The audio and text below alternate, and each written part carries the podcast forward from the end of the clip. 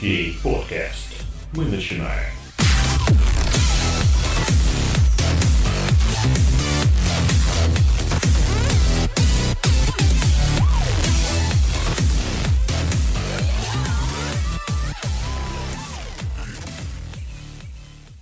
Добрый день, наши слушатели. Сегодня у нас Санкт-Петербургский выпуск Радио Куа. Напишите нам в чатике, слышите ли вы меня или нет. Я тебя отлично слышу, но в чатик писать не буду. Красавчик. Ты а то. Я думаю, слышат нас. Да, О, пишут. Все, Нас отлично. Хорошо. А, тогда у нас сегодня четыре человека будут рассказывать про жизненные циклы ПО и не только. И я попрошу наших гостей представиться. Андрей. Э, Всем привет, я Андрей Павлов, э, тружусь senior QA в компании T-Systems, российском подразделении Deutsche Telekom, и работаю в любом жизненном цикле разработки ПО, если он подразумевает обеспечение качества. Ох ты, как пафосно. Юль. Э, Да, меня Юль зовут, э, я тест-лид компании LMWorks, мы занимаемся плагинами для Jira. Сегодня я, видимо, за Agile отвечаю, вот. За весь agile? За весь Agile, да. Окей, окей. А, да, друзья, привет. Меня зовут Сергей Отрощенков. Я занимаюсь тестированием и обучением. Сейчас работаю в компании ViaCode. И я работаю в разных жизненных циклах ПО. Просто потому, что я дерусь. Потому что я работаю в них. А, Я Алексей Федоров, э, я тестировщик, организатор в Санкт-Петербургском сообществе тестировщиков. Я почти всегда работал по русской модели разработки, мы об этом немножко сегодня поговорим. И сегодня я буду вести подкаст. А, Простите, Максим, но я не знаю, что такое лабутены. А, Так, давайте мы с вами перейдем сразу к, к входу в тему. У нас Андрей является инициатором, а, Он хотел об этом поговорить, и я думаю, что он сейчас нам расскажет немножко, в чем же его задача. Да, мне кажется, что было бы интересно поговорить о жизненном цикле разработки ПО, поскольку это одно из важнейших понятий в нашем деле. Он определяет структуру жизненного цикла, содержащиеся в нем процессы, действия и задачи, которые мы будем решать во время создания ПО. А, В зависимости от него мы используем разные QA-подходы, разные тестовые техники. И, собственно, сегодня я предлагаю обсудить эти самые различия а, и понять, э, чем для нас грозит участие в том или ином цикле. В том или ином цикле ты имеешь в виду а, классификация по разным типам циклов или внутри цикла? И А. то, и другое. А, Ну окей. Я думаю, про сами циклы, что это такое, мы чуть попозже поговорим, или сейчас? Сергей вот нас подвел к хорошей теме. Я когда готовился к этой теме, посмотрел доклад Алексея Баранцева, Алексея Лупана, и появилась неожиданно рубрика, называется «Леша Зануда». И о чем мы будем сегодня говорить? У нас есть э, а, пять э, терминов, которые мы будем сегодня использовать, которые прячутся под жизненный цикл. А, Первый – это ценность. А, Когда мы дойдем до agile, речь будет идти про agile ценности. Так вот, ценность – это представление о том, что считается хорошим, правильным или желательным. В agile считается хорошим, правильным, желательным 4 пункта. Точнее, не 4 пункта, а когда там сравниваются 4 пункта, выбирается одно, а не другое. Потому что это считается более ценным. Также есть понятие принципа. Принцип – это руководящее положение, основное правило, установка для каждой какой-либо деятельности. Это то, ш- это сам- наши самые основные правила, а, э, которыми мы руководствуемся. А, Принцип разработки, например, по Waterfall, что мы переходим на следующую стадию э, разработки только тогда, когда мы зак- зак- закончили предыдущую стадию. Это принцип, которому мы следуем всегда. Есть также понятие методологии. Методология – это набор шагов, правил, которые нужно делать. Их нужно делать всегда и только так. И вообще не обязательно понимать, почему это именно так. Есть понятие жизненного цикла программного обеспечения. Это описание этапов от рождения идеи ПО до вывода его эксплуатации. А, и есть понятие цикла разработки. Э, о, цикл разработки является основной частью жизненного цикла ПО. Это то, как мы задачу берем и э, выводим ее в продакшн. То есть у нас есть описание, по каким правилам мы эти задачи ходят. Вот, например, а, цикл разработки это в скраме, Uh, у нас задача попадает в бэклог, из бэклога она переходит в sprint бэклог, в sprint бэклоге мы оцениваем и так далее, и так далее, и так далее. Или, например, у нас есть жизненный цикл задачи, в, когда мы используем методологию Kanban, мы берем задачу, мы, она проходит все стадии, мы стремимся там, к уменьшению этого э, времени и так далее. Вот о чем мы будем говорить, о том, чтобы э, не путаться нам между собой и не употреблять вот этот термин жизненный цикл ПО, который на самом деле может значить разные вещи. Окей? Вот. И... Да, Леш, Леш, у меня здесь вопрос. А, я, может быть, неверно услышал. Ты говорил, что жизненный цикл ПО это у нас а, от рождения программного обеспечения до вывода его из эксплуатации. То есть эксплуатацию мы тоже включаем. Мы даже включаем вывод из эксплуатации. Ага, как ага. мы. А, то есть последняя стадия мы решаем, э, к, выводим или мы полностью ПО эксплуатации, либо меняем одну версию на другую. Это тоже часть является. То есть вот от рождения до смерти. Окей, окей. А цветочки на могилу ПО приносить это уже другой, другой жизненный цикл. Ну, я никогда не встречал такого, чтобы приносили годовщина. Ну вот есть же годовщина Олимпиады в Сочи, да? Годовщина там в версии 3.11. XP два года назад как почил. Ну, да, наверное, тоже входит. Окей, окей. Окей. В общем, сейчас мы переходим к различным э, э, методологиям разработки, различным жизненным циклам. Э, и мы начнем с водопада. Из водопад у нас сегодня Серега. Ну, конечно, конечно. Как что так самый рыжий. Слили, просто слили. Ну, на, на самом деле, вот каскадная модель разработки, вот waterfallная, она она появилась в лохматом 70-м году, если мне память не изменяет. Ее представлял э, Винстон, а, не Винстон, Вилсон. Вилсон Ройс, вроде как на одной из конференций. Вот. Но представлял он ее как? Этот человек, э, умудренный опытом, он сам работал по итеративной модели разработки, на самом-то деле. И в своей презентации он показал, что, господа, Сейчас у нас разработка ПО из себя представляет ну, такой хаотичный процесс, в котором черт ногу сломит и непонятно кто что делает, кто зачем что делает и так далее. Вот. И говорит, что а давайте посмотрим на то, как это может быть. И показал каскадную модель. Это когда у нас э, фазы разработки ПО, разработки ПО и его поддержка maintenance, они шли последовательно одна за другим.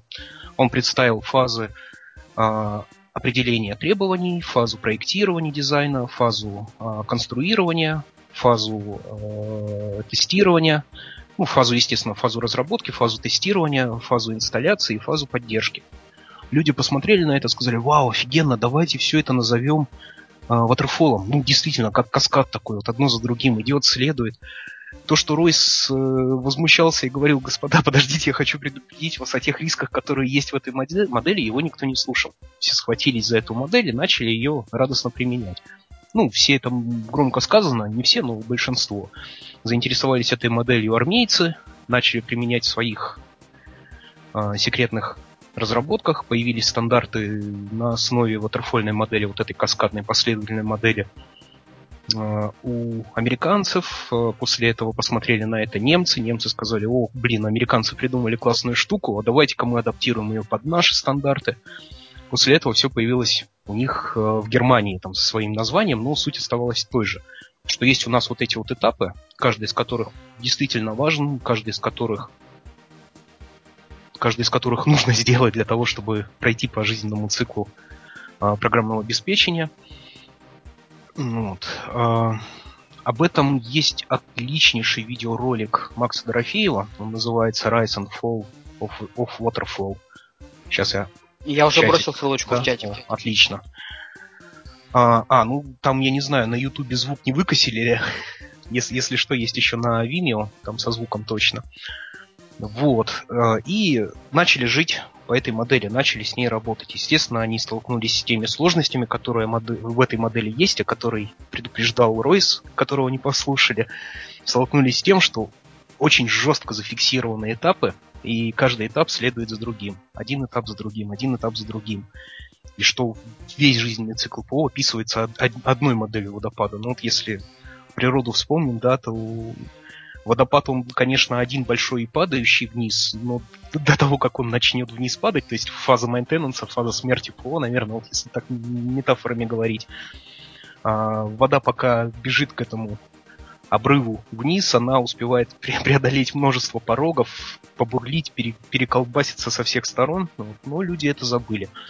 И вот это вот а, понимание ватерфола, что это жесткая привязанная последовательность циклов, она пришла в разработку.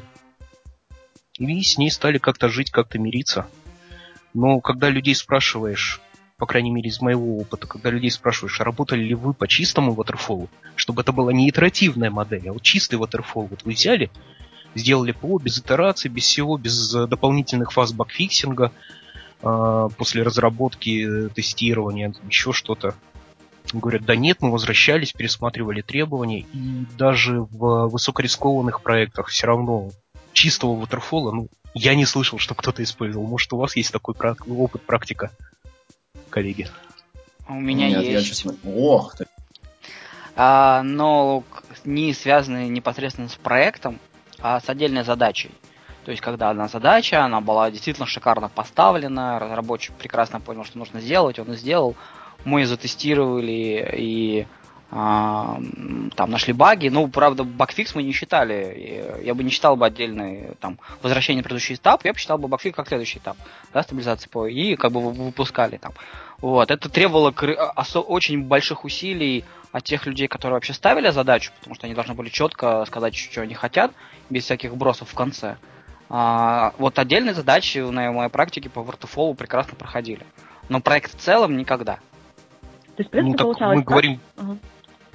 Мы говорим же про жизненный цикл ПО, а не отдельных задач. Ну, поэтому, мне кажется, все задачи, они здесь должны вот э, мало того, что каждая задача проходит по этим, по всем жизненным циклам, ну, весь, весь проект проходит. Вот вот это, этот момент я просто не, не очень, видимо, вкурил, как у тебя отдельно задача пошла по waterfall, а все остальное нет. Ну, а конти... ну, мы дойдем до такой методологии, как, когда у нас continuous delivery, да, то есть мы вот задачу, то есть у нас есть уже ПО работающее, и мы в него что-то встраиваем отдельно. И задачка так, она приходит, э, она там из стадии в стадию быстренько проносится дальше. А проект в целом никогда, ну, я на самом деле никогда не работал в проекте с самого начала. Поэтому мне вообще сложно говорить, как проект в какой-то момент запускается на продакшн. Мне кажется, там такая магия, которая не привязана вообще никакой методологии, просто что-то колбасит, я, колбасит. Я тебе обязательно за бокалом чая расскажу. Прекрасно. Юль, что ты хотела добавить? Э, хотела поспрашивать тебя, действительно ли вот даже одна задача, то есть получалось, человек э, поставил какие-то требования и больше вообще никогда ничего не меняли. То есть Юля, ты... мне кажется, что Леша там где-то пропустил просто фразу, а потом я проснулся. А, да, действительно не менял требования, потому что к, человек прям как вот э, он захотел поставить задачу, к нему тут же представили аналитика, они вместе с ним очень хорошо подумали, разобрались, докопались до проблемы, которую эта задача решает. То есть зачем? Нашли ответ на вопрос зачем. А, и дальше уже прорабатывалась без заказчика в этом плане задача уже. А вот эта нужда заказчика зачем, вот, она... Вот этот ответ на вопрос «зачем», он у заказчика меняется очень редко. Если вы докопались и так далее, а, там, а, ну, нужды людей, они очень постоянные. Там, хочу есть. Окей. Если вы, дока... если вы там пришел, там, вам человек, хочу пиццу, а ты докопался до нужды, что он хочет есть, ты ему предложил вместо там, он согласился на яблоко, то прекрасно, как бы ел яблоко, и требования у него не поменялись потому что вы еще пиццу готовить не начали. Вы... Правильно? Ну так, да, просто я слабо себе представляю, какой должен, какая должна быть задача, чтобы в ней реально можно было один раз сесть, все продумать и больше вообще не менять.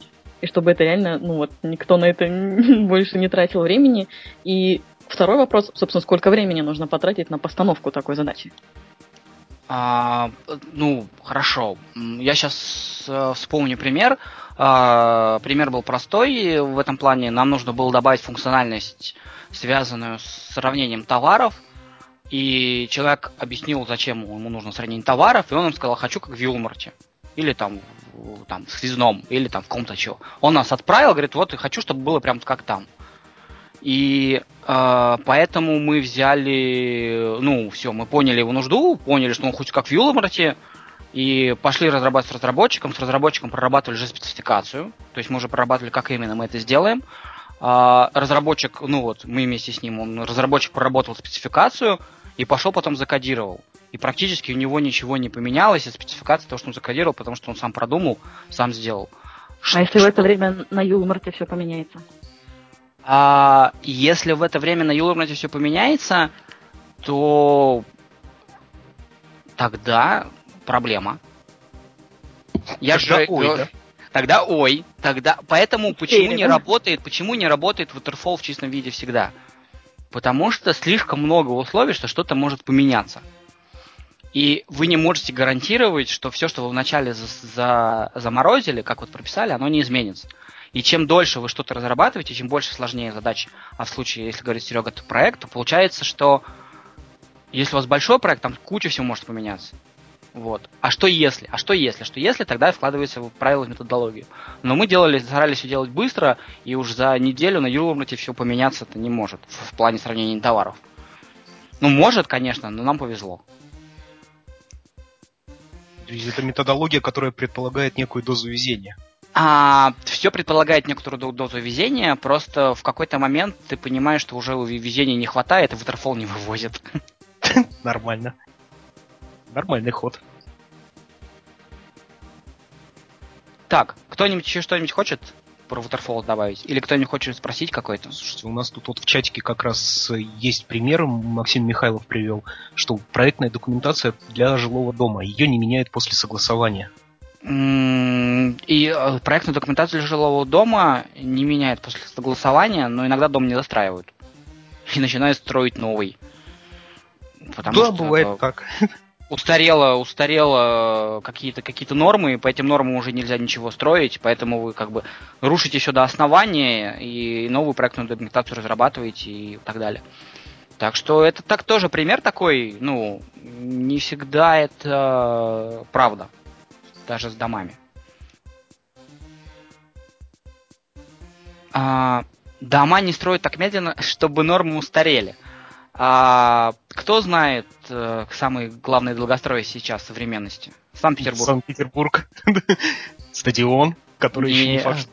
Да, да. Недавно новость, что есть сомнения у ребят, что успеют. А кто помнит, когда вы начали строить? Слушай, ну не знаю, лет пять, наверное, не больше. В 2004 году. Елки-палки, Петербургский стадион стали строить в 2004 году. Была подписана вся документация. Сейчас 2016 они переделывают проект в который раз. В том числе, у нас свой собор, в том числе потому, да? что тот класс стадиона, на который разрабатывали проектную документацию, ну, у них же есть свои, свои звездочки, устарела, и решили, что вот они не получат тут нужный класс, который хотят, и поэтому начинаем все сначала. Вот. А, вроде ходит легенда, что у нас все четко описано в контракте. Там камешный waterfall. Кошерный waterfall. А, не знаю, у нас не работал. Возможно, где-то есть. Вообще, э, по своему опыту вот, отдельных задач могу сказать, что Waterfall самая лучшая методология. Но слишком много должно сложиться, чтобы она сработала. Люди должны быть соответствующие, дисциплина у них должна быть, следование всего процессов и всего, и бизнес должен быть дисциплинированным, а не просто я хочу так, я хочу так, я плачу деньги, я клиент. Нет, дисциплина, жесткая армейская дисциплина, вот тогда будет все окей. Да, об этом, об этом, я думаю, чуть попозже можно. Да, но в этом чуть попозже. Хорошо. Ну что, тему Waterfall закрыли?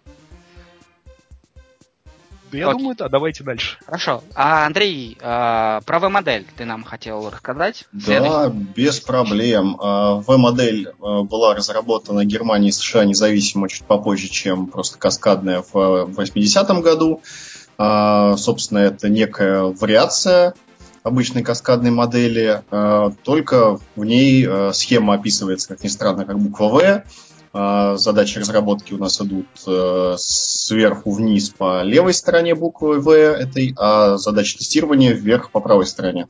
И повсюду у нас внутри этой буквы проходят связующие линии, которые показывают как результаты каждой из фаз разработки влияют на развитие системы, и, соответственно, каждая фаза тестирования у нас мапится к разработке и описанию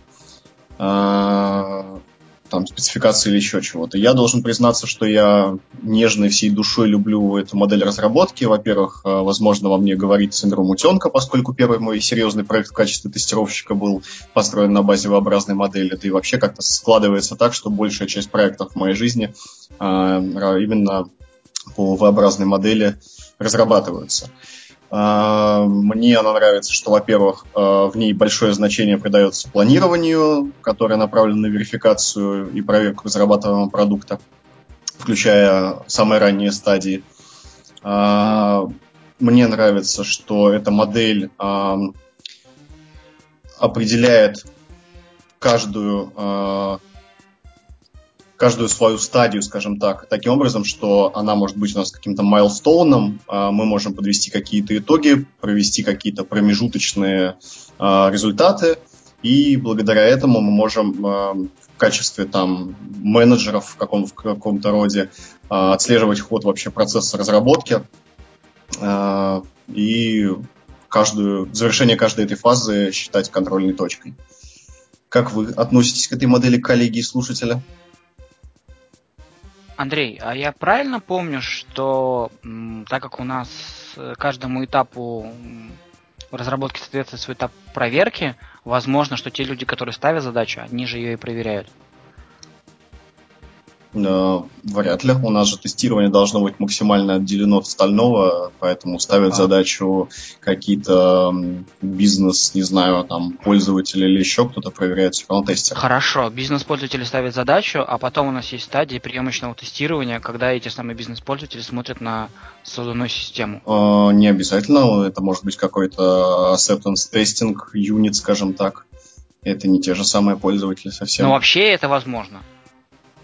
Ну, в теории, конечно, возможно. А ты хорошо, ты когда-нибудь у тебя был опыт, что вот э, те люди, которые ставили, потом сами же и принимали? Нет. Ну, ну то есть те, кто был слева, а с левой стороны буковки В, они потом встретились справа? Нет. У меня была такая ситуация, когда есть э, была, была команда acceptance тестеров, которых набрали, грубо говоря, из того же класса бизнес-пользователей, но они никак, никоим образом не участвовали в создании спецификации, документации или чего-либо еще. То есть, грубо говоря, это тоже были конечные пользователи продукта, но к созданию требований они никоим образом не подпускались. Почему? Чтобы не допустить такой ситуации, когда у нас одни и те же люди пишут задачу и ее проверяют. А чем это плохо? Вот да, только хотел спросить, чем плохо? А это должно быть плохо? Плохо да, ли да. это, да. Ну, то есть Андрей говорит, не допустить ситуацию, и раз не допустить, значит, что-то там не очень хорошо, если она есть. Ну вот смотри, например, архитекторы, да, не барское это дело архитектора допускать к этапу, там, по-моему, проектирования архитектуры и тестирования проверки систем. Вот, если архитектор будет выполнять тестирование и проверку системы, ну, мне кажется, не очень хорошо будет. Как бы не барское это дело. Пользователь Хорошо. Хорошо. я понимаю. А, архитектор поставил задачу ну, а, программистам, программисты эту а, архитектуру реализовали, и потом сам же архитектор проверял, как они ее реализовали. Я понял. Лучше, кто лучше него это сделает? Он же, ну, он же знает, он же может оценить, получил он то, что хочет или нет. Ну, здесь тогда получится уже не V-модель, мне кажется. Потому что в V-модели мы имеем горизонтальные связи, то есть э, у нас нет связи между проектированием и детальным, ну, а, между проектированием архитектуры и детальным проектированием, например. У нас есть только горизонтальные связи, вот, э, если брать, да, там, по V-модели проектирования архитектуры и на другой стороне буквы В это тестирование, тестирование и проверка системы идет. Да, ну уже готовой системы. Да, да, да, да, да. И почему туда не может Связь прийти между архитектор? Почему-то не может прийти архитектор сказать, ребята, я вот э, хотел, чтобы была такая архитектура, а на самом деле вы сделали что-то другое. Вы, это, вы реализовали не ту архитектуру, которую я запланировал, которую требования вам поставил сделать. Ну, мне кажется, здесь он, он может прийти, он может сказать, но здесь мы столкнемся, в принципе, с, с теми сложностями, которые есть, с теми проблемами, которые есть в каскадной модели разработки. Для того, чтобы... Ну, он это может сделать, но это, опять же, будет слишком поздно обнаруженные проблемы, ошибки, они будут вливаться в стоимость, э, в стоимость разработки ПО.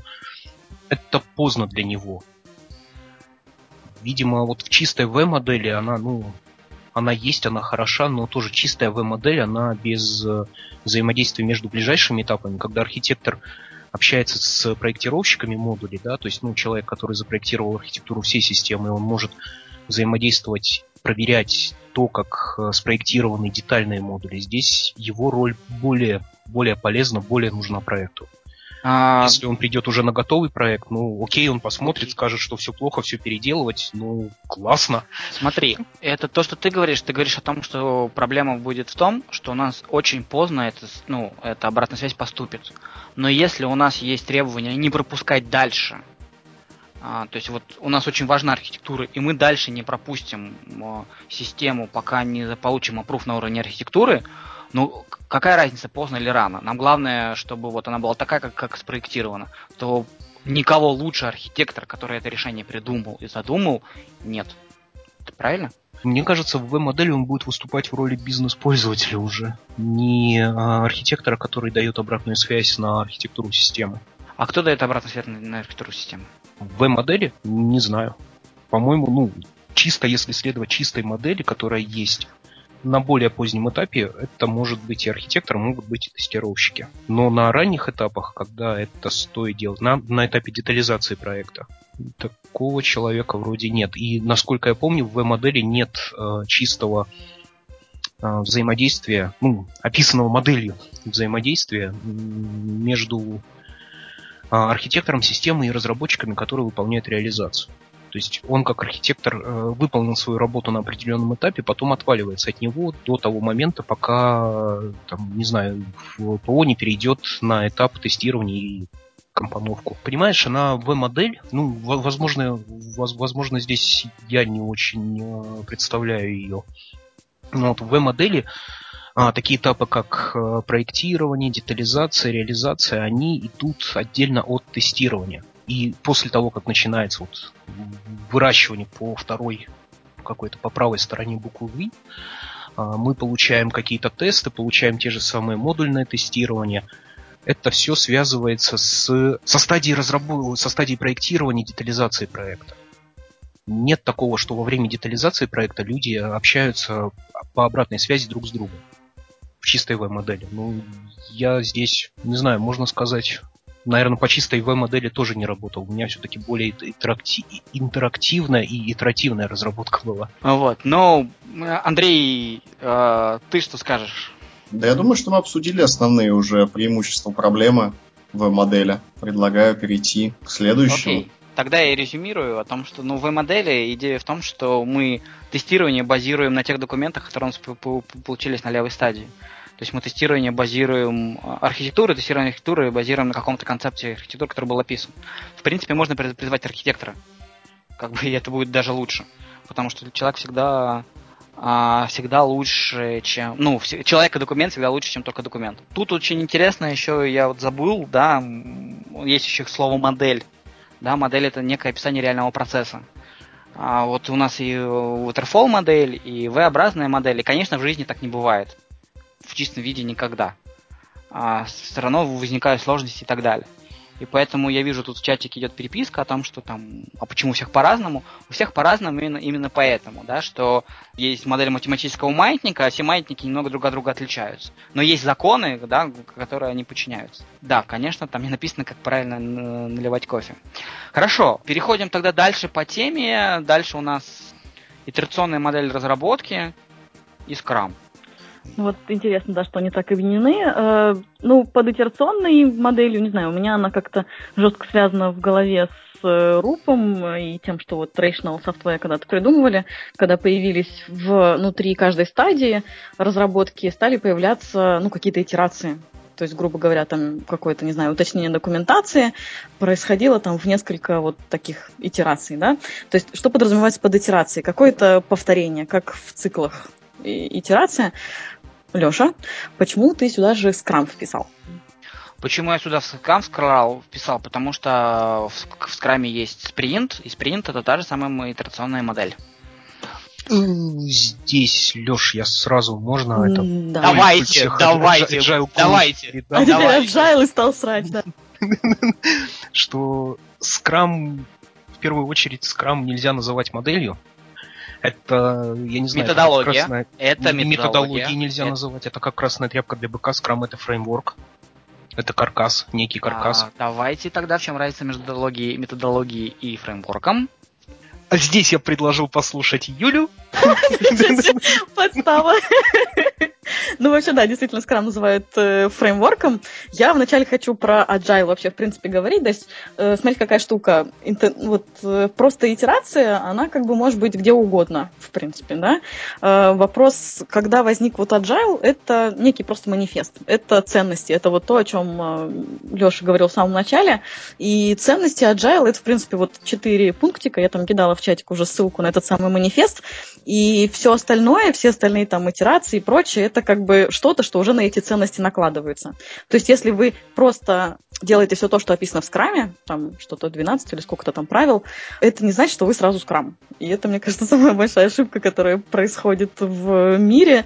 То есть люди, э, ну, особенно у нас есть такая конференция э, Agile Days, и вот в прошлом году на ней прям несколько было докладов про то, что если вы поставили себе Jira Agile, у вас есть бэклог, есть спринты, и вы там каждый день проводите какой-то daily скрам, э, проводите демо в конце итерации, это не значит, что у вас реально скрам и agile.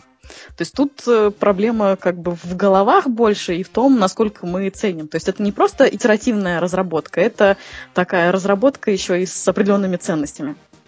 То здесь не просто так, именно в скраме придуманы и новые названия для людей, да, то есть тот, кого мы обычно там как-то аналитиком называем, здесь он продукт owner, у него вот другое совсем э, название, для того, чтобы вам, вам проще было отделить его от того аналитика, который был там в каких-то других э, ну, методологиях, давайте так пока скажем. Важно, как выглядит ваша development команда. Наверное, все много раз что-то такое слышали про то, что в Agile команда должна быть разносторонняя, и про это тоже полно споров э, там в интернетах и на конференциях и всюду. Вроде бы по последним данным уже все как-то поняли, что один тот же человек всем-всем-всем хорошо быть не может, ну, во всем хорош быть не может, и уже это стало ближе к Т-людям. Кто-то знает что-то про Т-людей? Расскажи. Да, я знаю, это моя любимая модель. Ага, давай. Оба расскажите. Концепция Т-людей, ну, то есть, если мы посмотрим на, на модель, на, на буковку Т, у нас есть горизонтальная палочка, есть вертикальная палочка. Горизонтальная палочка-ножка символизирует то, что...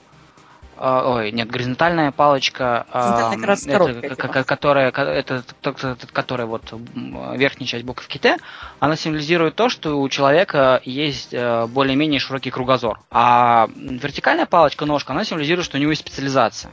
И как бы Т-персона, она тогда сбалансирована, когда у нее есть четко, вот она стоит на своей специализации, но при этом у нее есть и э, охват кругозора и так далее. Это помогает людям друг друга лучше понимать. Потому что узкие заточенные специалисты между собой им нечем соединиться. У них, у них- они не могут протянуть ручку, потому что ру- ру- ручек-то у них и нет.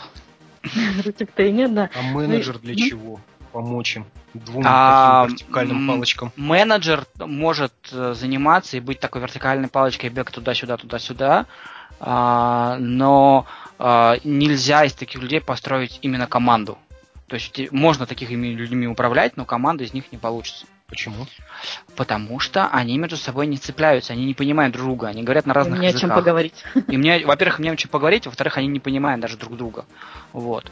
А, у тебя аналитик не понимает тестировщика, потому что аналитик, он специалист в аналитике, он понимает только требования и так далее, и он ничего не понимает, связанное с тестированием. Ему это даже может быть неинтересно. И поэтому как этими людьми между собой будут взаимодействовать? У них нет ничего общего. Но дело в том, что как в любой модели, у нас все равно не бывает людей, которые вот абсолютно узкозаточные специалисты, но и не бывает людей, которые уж настолько вот размазаны, что нет никакой специальности. Это просто модель, которая говорит о балансе и о том, что таких людей нужно растить, культивировать и выстраивать культуру.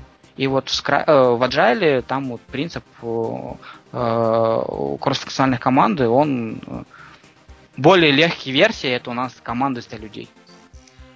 Ну да, то есть идея вначале это прозвучала как кроссфункциональная команда в Scrum гайде, и многие к этому как-то так прицепили, что команда, каждый человек в команде должен делать все. Э, со временем стало понятно, что каждый делает все-все-все хорошо, как-то не очень получается, и вот появились такие всякие Т-люди, про них сейчас все больше и больше тоже пишут, что у вас есть какая-то одна специаль... ну, специализация, которой вы постоянно занимаетесь, но э, вы там еще в чем-то понимаете. Грубо говоря, вот, ну, не знаю, для тестировщиков, наверное, Т даже какая-то маленькая буква, то есть вы и в любом другом процессе разработки также занимаетесь, там, например, тестированием, но при этом там вы что-то знаете о программировании, потому что нужно там автотесты писать или какие-то скрипты там, или, э, не знаю, что-то знаете об администрировании, потому что вам нужно настраивать свой стенд, ну и, и так далее. Я думаю, что для тестировщика тут как раз очень много примеров, в чем мы, в общем, какие-то такие чуть-чуть специалисты. Э, да, так, о чем мы говорили? Мы говорили про э, Scrum. Да, ну, я думаю, что про него тут уже вижу, что в чатике много кто обсуждает, все более-менее знают, э, все более-менее знают. Я нашел, в чем разница между фреймворком и методологией. Методология это набор, это полный набор правил, который позволяет нам направить процесс к достижению определенной цели. А фреймворк это только основа, которая позволяет большую часть э, процесса на, направить, но все равно не полностью. И поэтому скрам нельзя назвать методологией, потому что он недостаточен, если ты все равно нужно что-то настраивать. Вот, я молодец. Ну, так и есть, да, ты молодец, на самом деле, да, сейчас прозвучало прям очень в точку. То есть Scrum, у него, в принципе, есть Guide, это некая прям такая книжка, э, вот, прям книжка, по которой можно все делать, но она описывает только какие-то основные э, там митинги, которые круто бы проводить, э, ну и прочее. То есть какие-то пожелания к тому, как должно все выглядеть. Э, и знаете, когда приходишь куда-то на собеседование, вам там говорят, типа, ну, спрашиваешь, какая у вас, по какой методологии работаете, и тебе там говорят, ну, у нас как бы скрам, но свой. И я очень часто вот слышу это. У нас, ну, какой-то такой свой скрам или там скрамбан сейчас такая тоже популярная штука. То есть каждый его все равно под себя как-то так подстраивает, как было бы удобно. Ну и не просто так же он agile, он такой гибкий. Это как-то подразумевает, что мы можем что-то туда-сюда менять. Здесь мне нравится вот скрам у каждого свой, и ответ на это скрам коучи, да? Ну, у вас э, проект не взлетел, потому что у вас не чистый скрам потому что вы его адаптировали. Вы добавили лишнюю колонку, получили скрамбан, все. У вас не скрам, поэтому у вас проект не взлетел. Да, вы не умеете работать по гайду, ну, извините, вам нужен еще дополнительный коучинг. Ну, у меня есть как раз коуч, который жаловался на то, что одна из компаний, э, ну вот там, в общем, желая его услуг, воспользоваться его услугами, э, попросили, типа, сделайте нам скрам по книжке. И как бы вот тут стало понятно, что книжки-то такой, которая бы прям все-все-все описала, и нету. То есть есть Guide, но, естественно, там не все. И, естественно, что-то может там подходить или не подходить для команды. Вот это была проблема большая. Слушайте, вот э, у меня здесь тоже такой вопрос возник, но это уже и ко, вс- ко всем. Э, если в водопадной V-модели у меня какое-то понимание роли менеджера в проекте есть, что там выполняет такой человек, как руководитель проекта, менеджер, да, а в в Scrum, в Scrum модели. Вот у нас же нет там роли менеджера. У нас есть э, Scrum мастер, у нас есть продукт Owner, но это не менеджер. А менеджер-то куда тут сбоку, с, как, как он добавляется к этим командам? Ну, во-первых, по Scrum, там... например. Там есть Scrum мастер, да, который выполняет такие всякие организационные функции. Э, и как бы старая роль вот менеджеров, она часто в это переезжает. Это первое. Второе, у нас же самомотивированная, самоорганизованная команда, нам никто не нужен. Серега, это... а можно я а? уточню, а какие именно задачи, вот, а, которые выполнял менеджер? Ты скажи про задачи, и мы тебе скажем, куда они делись и кто их выполняет. Планирование, расчет рисков, э, составление команды. Сбор метрик. сбор метрик, анализ проекта прошедшего, э, финансовые какие-то моменты. А, ну, Ю, вот Юля тебе сейчас расскажет. Ну, вот у меня сразу на ум приходит нынче тоже популярная штука. Это Scaled Agile Framework. Как раз Agile для больших методологий, у которых есть много-много менеджеров, и которые как-то остались не в удел. Когда ваша команда живет, собственно, по скраму, у вас там 10 человек, у каждой из них есть какой-то там скрам-мастер или кто-то, кого выбрали как лида, и он уже э, дальше там по иерархии, в общем, всем докладывается. Э, да, то есть такая специальная методология, как э, э, как бы разрасти, в общем, скрам на большую какую-то корпорацию даже. Сергей, э, часть, часть э, ответов на твои вопросы, вот, например, э, что-то спрятано в процесс. Есть процесс ретроспективы, как раз вот анализ прошедшего проекта, спринта и так далее. Часть спрятана в короткие итерации, вы не успеваете зафейлиться, и поэтому вам риски считать особо не надо. Ну, вы сразу получите фидбэк от заказчика на демо что вы сделали не то, и потратить три недели это не так страшно, как вот. А, какие-то вещи распределены внутри команды, какие-то вещи распределены в другие роли. Вот, так или иначе все, все распихнуто. Как команда подбирается? Команда подбирается самой командой. А вот как формируется первая команда, вот это очень интересный вопрос, и на, него у меня нет ответа. Ну вот смотри, слушай, вот э, если взять э, PMBOK, PMBOK, э, Project Management Body of Knowledge, там есть главы, да, ну, разделы, которые, по сути, описывают не, некий такой high-level активности менеджера. А, в классических, ну, классических, а, больших таких громоздких э, методологиях, жизненных циклах э, это выполняет менеджер. Это стру- структура управления проектами, он определяет структуру, описывает какие-то. Да, Серега, я понимаю, о чем ты говоришь. Но этот Chromebook, он же э, базируется на каких-то предпосылках. Что, что такое проект, какой проект, какая у него длительность, какие объемы и так далее. И если у тебя проект скрамовский другого типа, у тебя многие вопросы могут просто не встать. Ну, окей, а с менеджером что делать? Вот я, смотри, я владелец компании. У меня э, мы работали пусть по V-модели адаптированной, итеративной, там было взаимодействие между разными этапами. Но у меня был руководитель, э, руководитель проекта, который выполнял и управлением закупками, рисками проекта, okay. и так далее. Okay. Тут появился скрам, и что мне с этим человеком делать? А растить его в средний менеджмент. Все равно, что у тебя остается куча других людей, которые нужно управлять. Вывести его из first line менеджмента на управление непосредственно процессом разработки и сделать там, не знаю, там, тех лидом, э, ответственность за новое направление, увести его в маркетинг, сделать его топ-компанией, все что хочешь. Понятно. Но Окей. вот там ему места уже нету. Вот. К сожалению. А Именно как ему это сказать? Как ему это сказать? да, дядька, я тебя решил тут из команды убрать. А, я думаю, что вот agile коучи, которые зашибают огромную деньгу за свою работу, большую часть денег получают именно за вот это. Окей. Есть, а, есть слушай, фильм «Небо в небо», да, где, его, где у человека работа увольнять людей. Я думаю, вот примерно что-то так. А, Хорошо. Очень хорошо. Ну, а... на самом деле, не знаю, слышали, нет про всяких курочек и, и свинюшек в скраме, да? То есть у нас есть как бы две таких подроли. Роль тех людей, которые непосредственно отвечают за продукт, э, те, кто себя в него вкладывает, это как раз команда, там, скрам-мастер и продукт-оунер. И есть все остальные ребята, и, собственно, менеджеры туда входят. Как раз там менеджеры, всякие директора, пользователи наши. Это те, кто имеет отношение к продукту, но непосредственно им как бы не занимаются. С какой-то такой стороне. То есть Scrum и там Agile их как бы никак не, не увольняет, скажем так. То есть они есть, но они как бы по другую сторону команды. То есть а прям в команду они... Типа продукт или как? Э, что еще раз можешь повторить? Ну, куда, куда, в, на какую роль он их переводит, если они вне команды? Э, они становятся продукт-оунерами или как? Ну, или в этом фреймворке не описано вот роль вот этих странных непонятных людей? Она не описана, да, по крайней мере, я про нее нигде не видела. Э, для этого есть вот Safe, да, Scaled Agile Framework, в котором для менеджеров много реально места, и там прям подробненько описано, кто именно куда может идти. Это раз. А второе, ну, я бы сказала, что вот на своем собственном примере, когда мы как-то так пытались переходить, у нас э, в Master перерос наш Manager. Э, это, наверное, не очень правильно. Мутировал. Но вот произошло вот так, да. Знаете, на самом деле, я сейчас вспомнил очень интересное, вообще э, в Назаре всей этой истории и тестировщикам-то мне нашлось место. А потом две классных девчонки написали классную книжку Agile Testing, доказали, почему они нужны разработчикам, зачем нужно тестирование, и после этого как-то стало все просто. Видимо, менеджерам нужно написать а, книжку о том, а, менеджмент, agile management, и тогда они смогут доказать, вот, почему тестировщики от, отвоевали свое место, хотя их оттуда выгоняли, а не нашли. А менеджерам нужно делать поблажечку и говорить, ребята, ну давайте мы вам место найдем. Пускай ищут сами.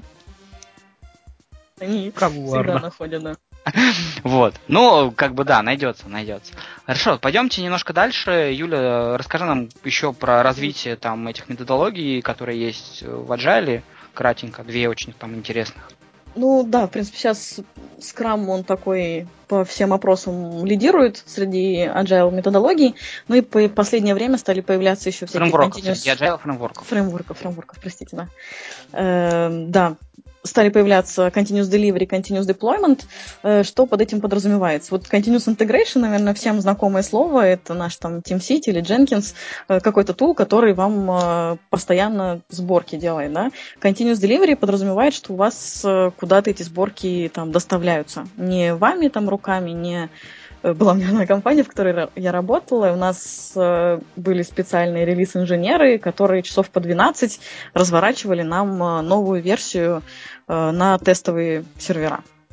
Как бы, как вы понимаете, если у вас вся итерация идет там, ну, допустим, две недели, да, скрамовская, ну, так возьмем, если каждый раз на тестовую, на доставку на тестовый, тестовый инстанс будем тратить по 12 часов, в общем, времени остается очень мало.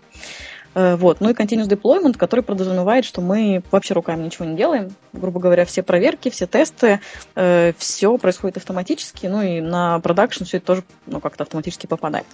Э, у кого-то есть такие компании, которые вы знаете, которые вот именно continuous deployment работают? Нет.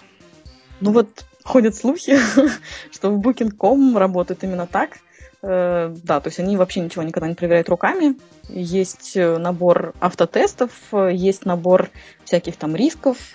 И при ну, когда происходит какой-то комит, да, на него идут определенное количество там тестов, по количеству там переоткрываний на следующий раз будет другое количество тестов назначено на этот же комит. Ну, то есть как-то оцениваются риски более-менее автоматически. И обычно вся доставка происходит ну, автоматически реально, без всякого ручного какого-то вмешивания. То есть все тестирование тоже автоматическое? Да. Класс. Но имейте в виду, что каждый релиз это а там одна фича, там это может быть, не знаю, добавление э, какого-то заголовка или там какой-то одной картиночки, то есть это очень-очень маленькие изменения. Серег, ты хотел что-то спросить? Фича логина или что-то такое. Да, а если это большая какая-то фича, то Она как, скрыта до последнего. То есть специальный флажочек, типа не показывать ее, она будет разрабатываться там, не знаю, сколько угодно времени, но постоянно доставляться под таким закрытым флажочком. То есть она уже есть, но на самом деле ее нет? Но ее нет, да. Круто, круто, круто. А, да, у меня тут такой вопрос. Э, а ты можешь вот сказать, с помощью каких, может быть, софтин они э, делают вот CI, CD? Если знаешь, с помощью чего Booking.com делает, тут не, любопытно. Не знаю, честно. Потому что, скажем так, до, до, до чистого continuous deployment я еще не, не дошел, но пока то, что системы непрерывной интеграции делают, да, это, это реально круто, но с continuous deployment Сама Здесь, наверное, еще и культура, культура разработки сама, то есть не, не, не просто Да, от этого, как вы понимаете, много зависит. Если у многих... И очень много там самописного. Вот я вот сейчас вот есть вот там бамбу, Дженкинс, еще чего-то, а я вспоминаю, что в 2007 году я писал свой собственный Jenkins на make файлах и на этом и на командных файлах, потому что не было ни одного инструмента, который мог бы мне обеспечивать сборки под системой реального времени. Ничего, написал. Так что я думаю, там тоже очень много самописа сейчас, потому что инструментов таких вот общепринятых особо нету пока. Но придут же в течение времени. Вот Дженкинс же и Бамбу пришли. Да, вот тут, тут у нас ребята говорят, что для CD очень важно качественная автоматизация тестирования, использование инженерных практик, микросервисная архитектура, хорошая коммуникация между командами и качественное оркестрирование платформы. Если нам Андрей расскажет, что такое, не Андрей, Андрей, а Андрей, который написал комментарий, что такое качественное оркестрирование платформы, будет очень клево. А я немножко скажу про еще очень интересную такую методологию разработки, а, называется Lean Startup. Это уже не совсем методология разработки как таковой, это методология создания продукта. Была написана даже книжка на эту тему, как бы бизнес нуля, да, метод Lean Startup для быстрого тестирования идей и выбора бизнес-модели. То есть тестирование у нас еще не на уровне продукта, а на уровне э, гипотез о целевой аудитории, о которых у нас есть. И это очень, и это очень интересно Потому что, вот, например, там, тот же самый Airbnb, а, он является очень классическим примером развития и использования методологии Lean, Lean Startup, потому что они начали делать свой бизнес именно с идеей о том, что у меня есть в комнате свободная койка, в наш город приезжает куча народа, которые хотят а, которым бы, ну, на которых уже нету гостиницы, почему бы нам эту койку не сдать? И они сдали сначала свою койку у себя, потом у друзей, потом у друзей друзей. Через некоторое время они поняли, что им нужно автоматизировать свои собственные бизнес-процессы. И только тогда, когда у них моя модель была опробована и так далее, они уже залетели, полетели и стали писать софт. До этого куча работы была сделана еще до написания какой-либо строчки кода. Это очень сейчас модно, очень модно. Оттуда пришла концепция MVP, которая не, э, минимально жизнеспособный продукт, который используют неправильно. Теперь называют э, самый маленький релиз кода называют MVP, хотя MVP это просто продукт, он еще не обязательно даже в виде кода. И место старт, э, тестирования там в том, что, собственно, все тестирует. Весь процесс тестирования. Вот прям с самого начала. Что-то придумали, быстренько проверили. И это очень классно, очень круто, но совсем не про разработку, поэтому так немножко. Последнее, о чем при, при, поговорили про, про модели, про счастье, и все мы понимаем, что мы работаем вас, не знаю, так знаете, такой восточнославянский стайл разработки. Можно, да, сказать это слово ножа или нет? Можно. Жизненный Можно. цикл. Можно, да, через жопу.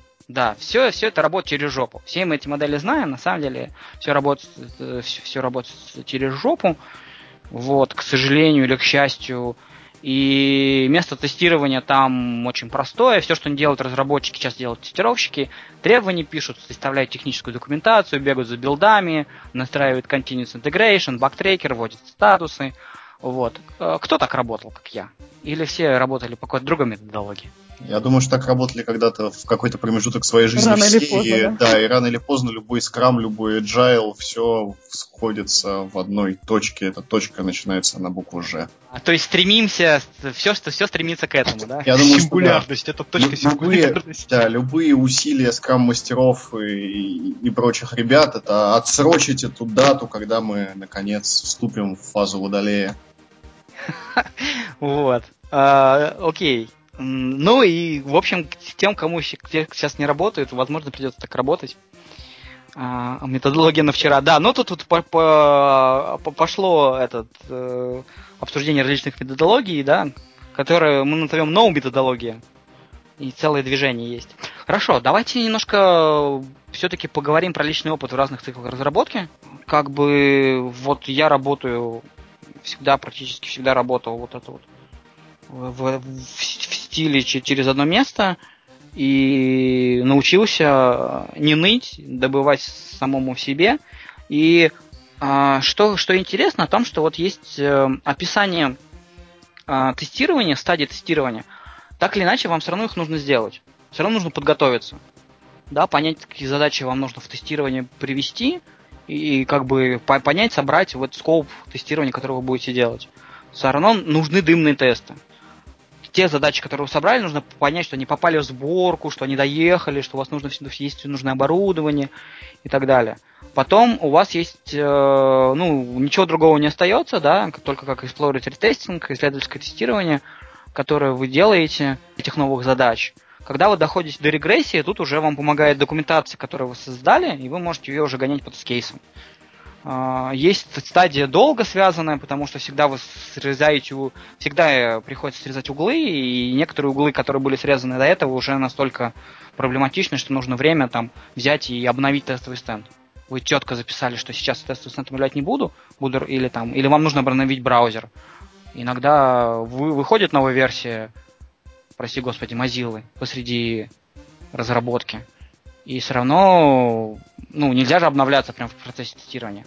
И это долг, потому что Mozilla новая. Нужно переделывать. Ну и есть стадия закрытия завершения тестирования. Туда попадают бэкапы, попадает э, создание документации. Вот как раз, вот как раз есть время. Точнее, нет времени, но вот как раз стадия, когда нужно эту документацию все-таки сделать на основании того тестинга, который провели. И есть все равно ретроспектива некая, когда вы пытаетесь оценить, что вы сделали, и попытаться выделить хоть какие-то решения, хоть с кем-то о чем-то договориться и сдвинуть хоть чуть-чуть э, счастье в нужную сторону. поэтому этот процесс, он есть, просто он делается ножками, ручками, бегаешь, прыгаешь, и никто его за тебя не сделает, и, и, и вот так вот. Я все. Расходимся? Или кто-то хочет что-нибудь добавить на эту тему? Прям речь. Ну, я наверное, ничего не добавлю. Мне просто обратил, обратил внимание, что ты многие э, слова, как раз всякие скрамовские, типа там ретроспективы использовал. Вот это интересно.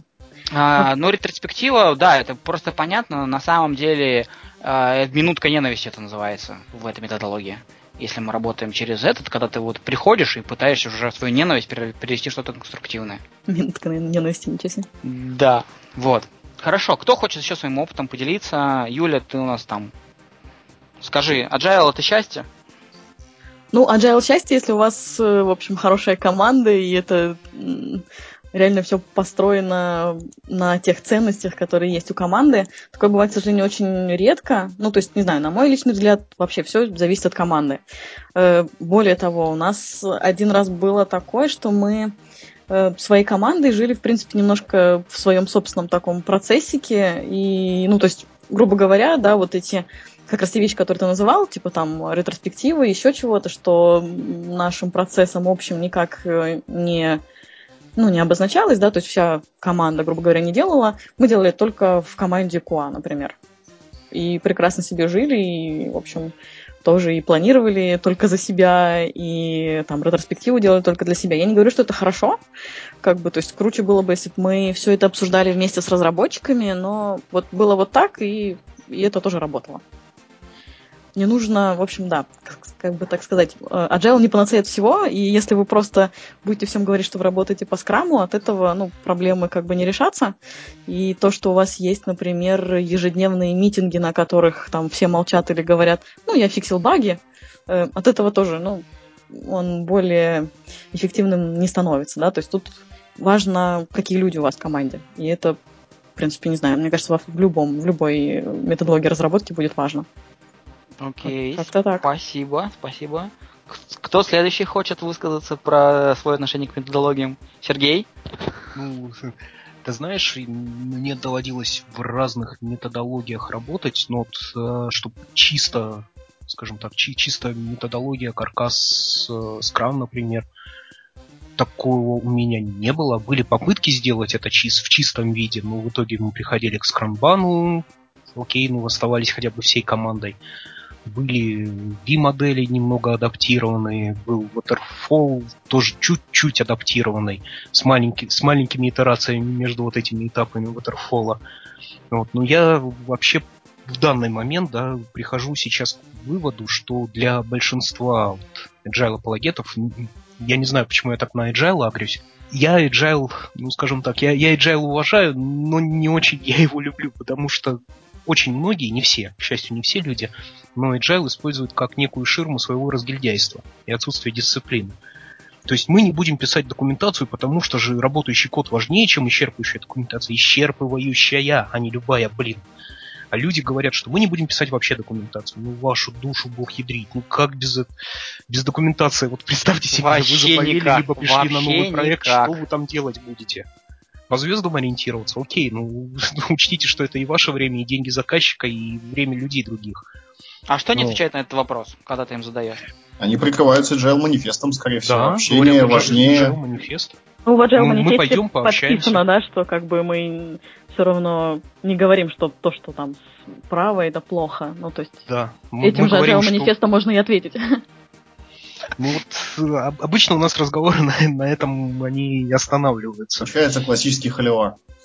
Ну вот да, наверное, поэтому вы заметили, да, как только мы дошли до Agile, сразу началось больше холивара, больше какого-то общения в чатике.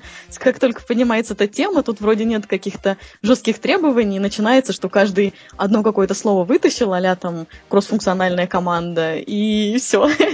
И начинает этим прикрываться, чтобы не набирать тестировщиков. Командная ответственность еще придумали. да? Кто шил, Да, вообще, да. Мне очень нравится, один раз сказали о том, что там, вот если я правильно помню, то в, там в скраме, по-моему, 7 или 11, да, правил. А в, в канбане их только 3.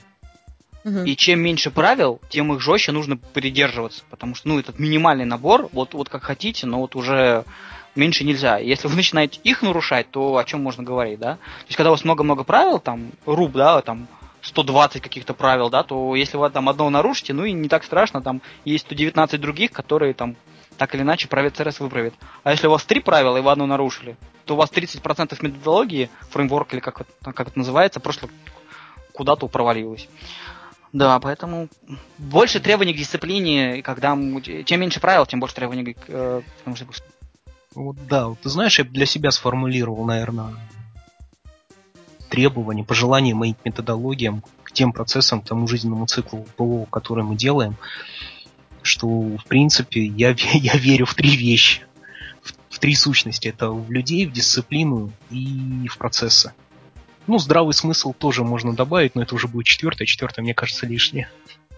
Вот. Если есть люди, которые могут работать, которые ответственны, либо с которыми я могу работать, а, если есть процессы, описывающие описывающие что-либо на этапе жизненного ПО, какой-либо из один, один, один из этапов жизненного ПО, жизненного цикла ПО, либо описывающий процесс полностью жизненный цикл, ну, вот, если есть у людей дисциплина, то там и Lean нормально зайдет, и по-русски нормально зайдет, и Agile зайдет нормально, и Scrum, и Scrumban, даже вот, вот водопад, господи, прости. Все будет нормально работать.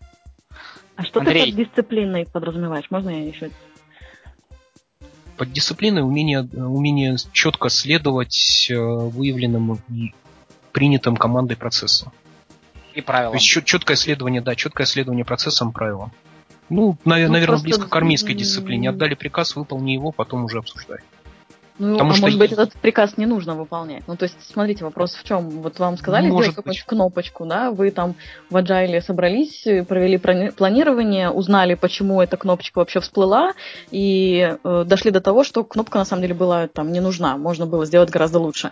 А, Если вы просто Юль, выполнили подожди. армейский э, какой-то приказ, ну, это Смотри, может быть... Соответственно, а, с процессами и правилами, Юль. Можно я вас немножко, да, а, давай. пофасилитирую, помирю? А, вопрос, что мы понимаем по словам правила, что мы по словам приказ. В скраме есть правило э, о том, что команда собирается на, на утренний вот этот скрам-митинг, да, стендап. И вот хочешь, не хочешь, но если вы приняли, то вы живете всю итерацию с этим скрам-митингом. В конце итерации вы на ретроспективе можете пересмотреть и решить, что мы больше не будем собираться. Ага. Но если появляются люди, которые в течение, в середине итерации говорят, потому что я не буду ходить на утренние эти мероприятия, то этот человек не дисциплинированный, потому что он не а, придерживается тех правил, которые были приняты. А если а, у вас принято, что вот когда а, там, Сергей Геннадьевич отдает приказ, и все бегут и это делают, то и вы это приняли, вы это подписались и согласились, то Сергей Геннадьевич отдает приказ, и вы бегете и делаете. Если есть где-то в, в правилах прописано, что по пятницам с 3 до 4 к Сергею Геннадьевичу можно прийти и обсудить с ним приказы и прочее, тогда пожалуйста. Если такого правила нету, ну вы согласились на эти правила. Либо играете по правилам, либо нет. Вот как в футболе. Если в футболе мяч взять в руки, это уже не футбол, это уже либо гельский футбол, либо, либо регби, либо там баскетбол, либо что-то другое. Оно уже не футбол. Вот, вот если я правильно понимаю Серегу, то он говорил именно вот про эти правила, именно про да, да, да, да, да, что я здесь здравый смысл не отменяю. Я не отменяю то, что э, ценность цена создания какого-либо элемента, ну, окей, там кнопочки, да, она должна быть э, просчитана до того момента, как мы ее начнем имплементировать. Если был дан приказ, грубо говоря, если был дан приказ сделать новую кнопку, если у нас есть процесс оценки этой работы, и в процессе описано, что мы делаем в одном случае, в другом случае, мы должны следовать этому процессу. Если мы приходим к выводу, что эту кнопку сделать мы можем, мы должны, мы это делаем, а не начинаем искать еще дополнительные отмазки, еще что-то. Потом на ретроспективе, там, либо, ну, ну да, на, на ретроспективе можем обсудить, остаемся мы дальше с этим процессом, либо вот с этой кнопкой мы попали там на деньги, мы попали на овертайм, еще что-нибудь. Давайте менять процесс. Ну, если мы договорились сразу следовать этим правилам, мы следуем этим правилам. Вот. Да, определение демократии о том, что законы принимаются коллективно, но после того, как закон был принят, все им следуют. И уже демократия здесь заканчивается. А... Это похоже вполне на ценности как раз Agile и а. там скрама в частности. та, та же самая команда, которая там ответственная, самодисциплинированная и все прочее. А, Сергей, расскажи, пожалуйста, людям про митинг один на один и про то, как работать с, с недисциплинированными участниками проекта. Ау. А это чего такой вопрос выпал? А тут в чатике, что делать с недофицированными участниками проекта э, скрам-мастеру? То есть не, именно скрам-мастеру. Ну, то есть вот человек, который как-то менеджер процесс отвечает за, за его целостность. А что каркас скрама говорит по поводу того, что делать, если команда не дисциплинирована? Нет, мы, не, не, Сергей, тут вопрос про участника. Давай сначала разберемся с участником. Одним. Команда еще ничего, а один участник не дисциплинирован. То есть команда дисциплинирована, а участник нет? Да, пока, пока разберем, раз, раз, а это как? разберем. Ну, такое бывает. Вот у тебя как, как команда вся пришла на митинг, а один человек не ходит на митинги, который команда договорилась, что он, э, он будет ходить. То есть этот И человек не является членом команды? Нет, он является членом команды, но в какой-то момент... Не, не, тогда у меня команда не пришла на митинг. Он может быть членом команды формально, числится, скажем так, а по духу, да, не член команды получается. Сереж, тогда, тогда, тогда этот человек не в команде, тогда я не могу говорить, ну, не, не, тогда не, этот человек не команды. Хорошо, тогда команда вся не пришла ну не пришло, ну... Вот. А, что у нас если... говорит Скрам по этому поводу? Что, что, дел, что делать с тем, что вот, э, нам нужны самодисциплинированные, ответственные люди? Ну, то есть он, да, не входит в команду, как бы. Тогда он не является членом команды, тогда у нас команда дисциплинирована, этот человек не является членом команды, тогда делать этого человека членом команды, если, если есть возможность. Для этого есть инструменты встречи один на один, которые позволяют построить доверие между ну, в случае, если это скрам между скрам-мастером и членом команды, будущим членом команды. Вот. В том случае, если не получилось, увольнять человека, выводить его из команды, потому что, ну, если человек не является членом команды, какой бы процесс ни был, что с ним делать? Либо пытаться сделать его членом команды, если нужна команда. Скрам предписывает, что нужна команда, если я не ошибаюсь. Да. В том случае, если не получается сделать команду с этим человеком, то просто не выполняется одно из требований вводить этого человека из команды. Не, не, не работать с этим человеком, либо делать команду отдельно для этого человека, из одного человека, и организовывать скрам-скрамов некий. Ну, ну вот. Это, это, это такие варианты, потому Окей, что хорошие, хорошие люди, советы. кто не хочет, кто не хочет работать, кто говорит, например, что идите вы нафиг со своим скрамом, своими итерациями долбанными. Я как пилил драйвера, так и буду их пилить. А вы тут что-то придумали. Пятиминутки эти всякие, итерации, показы какие-то. Как я вам драйвер буду показывать? Мне его там месяц пилить надо, а вы что-то хотите от меня здесь. Вот тут вот вопрос возник о том, что, ну, о том проблем, которую мы сейчас разбираем, что это вопрос people management, а причем тут скрам? Юль, ты что читаешь? Я на самом деле очень согласна. Ну, то есть э, такие же проблемы ровно в любой методологии, по-моему. И дело не в скраме, дело в людях. И если вы заметили, как раз и Сергей тоже говорил среди своих трех пунктов про дисциплину, в первую очередь про людей. Собственно, если как бы люди не подходят, ну, тут как бы в любой методологии одинаковые, мне кажется, меры. Ну да. Так что просто мы разбираем на примере скрама как э, случай, где эта проблема очень очень часто возникает и так ну, далее. Да, то есть просто видите, у скрама какая штука, есть некие предусловия, что у вас клевая команда. И вот эти предусловия как раз часто и, ну, в общем, в них проблема. То есть сразу набранная команда, которая там не хочет друг с другом работать, не разделяет ценности и все прочее. Вот это проблема, да. Скрам про это ничего не говорит, то он считает это предусловием. Здесь я бы еще добавил, что понятие команды, оно в скраме немного немного. В скраме оно имеет определенные, э, определенное определение, не определение, определенное понимание, а вот методологии тот же Waterfall, у нем о команде вообще ни слова нет. По процессе, да. Там есть Я процесс, там есть процессы, есть винтики этого процесса, есть ресурсы, как бы там не коробило людей, когда их ресурсами называют, но это факт. Там нет понимания команды. Там нет того, что надо построить общую команду с общим виженом и так далее. В скраме же подразумевается, что уже есть какой-то у вас элемент, в данном случае команда, пусть который делается с помощью people management, но это тот элемент, который есть в определенной методологии, в определенном фреймворке. Правильно, Если и за ним это... нужно следить. И за да. ним нужно следить, за этим элементом. Да. Ну да, ну, в общем, да. Ну, смотрите, давайте про, про команды. Э, чем мне нравится Scrum, о том, что он существует уже там ну, в, следующем, в этом году уже будет как 30 лет, по-моему, или уже есть ему 30 лет. И на эту тему за 30 лет написано огромное количество литературы. И про команду тоже написано огромное количество литературы. Вот, э, Сергей рассказал про классную технику митинг один на один, да, с чего стоит начинать. А, если это не поможет, ну, обратитесь к Сергею с этим вопросом, он расскажет, как дальше. Это немножко сегодня out of scope. Так, Андрей ты как-нибудь резюмируешь? Да я уже с трудом сдерживаюсь. Вы так развели джайлы, не джайлы. Я хочу напомнить, может быть, простую, но тем не менее довольно важную истину, что э, все мы здесь профессионалы в области обеспечения качества, и какой бы у нас жизненный цикл не был, джайлы, не джайлы, лины, даже водопад, как Сережа говорит, прости господи, э, все это не должно нам мешать добиваться наилучшего качества разрабатываемого нами продукта каким-то образом приспосабливаться под то, что имеем. Если есть возможность э, изменять процессы, изменять как-то влиять на жизненный цикл, добиваться хотя бы из э, э, цикла разработки по-русски или, как мы выяснили, через жопу, хоть какого-нибудь, чтобы у нас был скрам, но свой скрам. Я надеюсь, с этим все согласны? Да, я согласен вообще. Особенно в своей методологии через жопу, по-другому вообще никак. Но тебе же удается добиваться наилучшего качества, которое ты можешь показать. Тебя же не останавливает то, что он у тебя через жопу, и ты говоришь, ну, я ничего тут не могу сделать. Да, мне, да, мне это не служит отмазкой э, того, что я не делаю какую-то либо работу или я чего-то не сделал.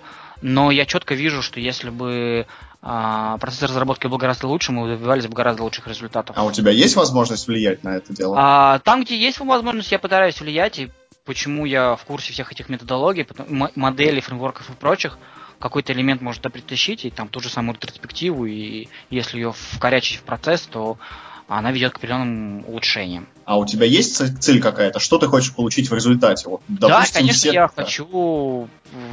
Ну, например, у меня есть проблема о том, что некоторые проблемы не решаются там днями, неделями, месяцами, потому что нету времени у людей об этом поговорить и так далее. Вводишь элемент перспективы, там раз в месяц хотя бы собираетесь, хотя бы на час – и говорите просто о проблемах, которые существуют в процессе, и пытаетесь назначить людей, которые за это отвечают, и потом ты их пушишь о том, что ты закоммитился, и человек что-то делает. А если этого элемента в процессе нету, то может быть такой момент не наступить никогда, когда у кого-то хорошее настроение, и он готов тебе выслушать о проблемах с тестовым стендом. Нет, но это какие-то частные вещи, я имею в виду вот в самом-самом целом. То есть ты вот говоришь про ретроспективу, то есть ты хочешь получить какой-то agile в результате. Вот чистый там, не знаю, Нет, continuous delivery. решение своих проблем. То есть тебе все равно, что получится в результате. Главное, чтобы частные какие-то вопросы решались по любой методологии. Главное, чтобы это было быстро, качественно и удобно. Правильно я понимаю? Да, да инструмент ретроспективы очень для этого подходит. Еще кто-нибудь? Сережа? Мы, мы не заканчиваем. Мы не заканчиваем. У нас есть еще хорошая тема мы вот э, обсосали с разных сторон тему, э, как конфетки, э, тему различных методологий, фреймворков и прочего. А у кого-нибудь есть опыт перехода из одной в другой? И что да. происходит? Андрей да, есть? Меня... Андрей, я слышал тебя, да? Я просто пытаюсь понять, у кого да. Ты у меня да услышал. Ну и у Юли. А, окей. Сергей, Сергей и Юля. Давай, сначала с Юли начнем. Ну, у меня был опыт такой совсем итеративной разработки. Мы, на самом деле, даже никак ее не называли. Э, никаких там ни ретроспектив, ничего такого не было. После чего я перешла в другую, э, ну, другое место работы. И там мы пытались прям построить именно скрам, прям по всем правилам, с планированиями и прочими штуками.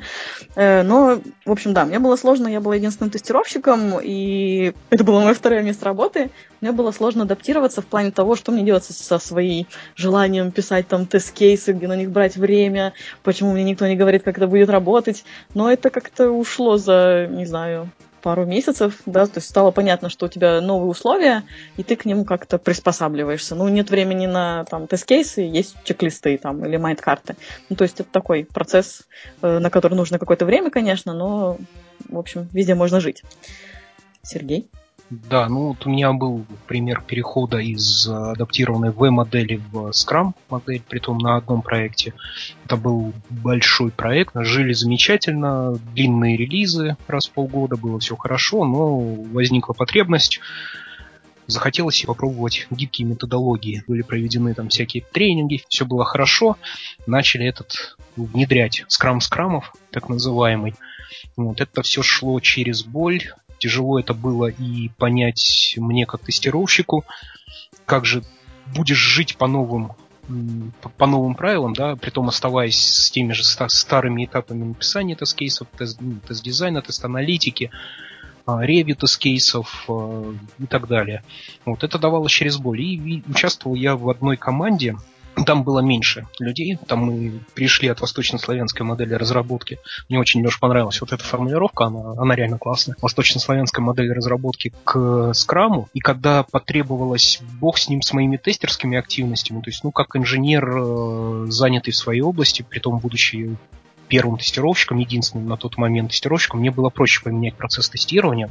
Я отвечал за свою работу, можно было там немного адаптироваться. Но вот как культура разработки менялась, соответственно, это же дизайн разработки меняется и все остальное, чтобы соответствовать тому же скраму, еще чему-то. Было интересно, любопытно наблюдать за разработчиками. Я где-то разделял их боль, когда надо писать юнит-тесты, интеграционные тесты, что, оказывается, это тоже доля труда, которая на разработчиков падает, что это влияет на проектирование архитектуры. Ну, это было, скажем так, это, это был переход через боль, кровь, э, слезы, сопли, но тем не менее это было сделано. Я не могу сказать, что переход легкий, но он всегда возможен если люди к этому готовы. Ну, если а... готовы к этому люди, если есть у людей дисциплина, если есть процессы. Ну, понятно. Профит, профит, профит был какой-то от этого?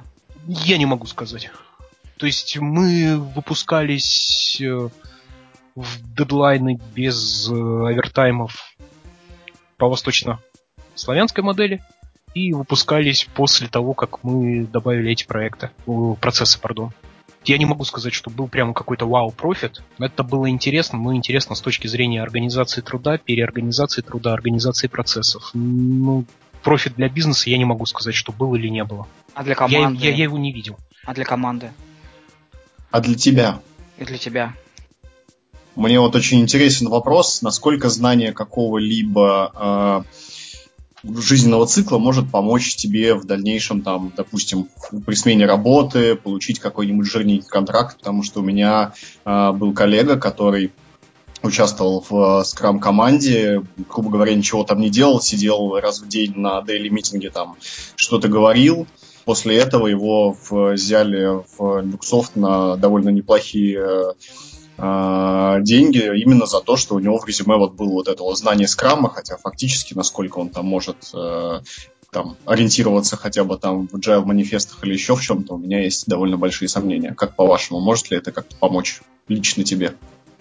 Ну, я могу за себя ответить. Лично мне это, наверное, помогает с той точки зрения, что поварившись в разных процессах, увидев разные, увидев разные переходы, для меня это не является какой-то экстраординарной вещью. Для меня это не является эксепшеном, от которого я выпадаю и пытаюсь по логам разобраться, что же внутри меня происходит. То есть у меня уже набиты шишки, и я, наверное, готов к подобным адаптациям. Я в большинстве случаев понимаю, что могу ожидать от себя, что могу ожидать от команды. Ну, ну то есть это полезно. Это... Да, это полезно, но я не могу сказать, это полезно при устройстве на работу, не при устройстве на работу. За, за это я не берусь говорить, потому что, ну, если есть опыт работы в разных методологиях и опыт миграции одного жизненного цикла на другой жизненный цикл, это хорошо, но это может быть вообще не востребовано там, работодателями и всем остальным. Это хорошо для личностного роста, скажем так. Личностного инженерного опыта процессника это полезно. Вот. Это моя точка зрения. Юля, Алексей? Ну, так сейчас во многих, собственно, вакансиях звучит уже agile, Scrum и прочее, поэтому я думаю, это не лишнее в резюме в любом случае. По крайней мере, я на это реально смотрю в резюме, когда мне присылают. Э, вот. Да, я один из таких людей. Все сейчас э, слушатели побегут обновлять свой LinkedIn, добавлять да, Scrum. Слово Scrum.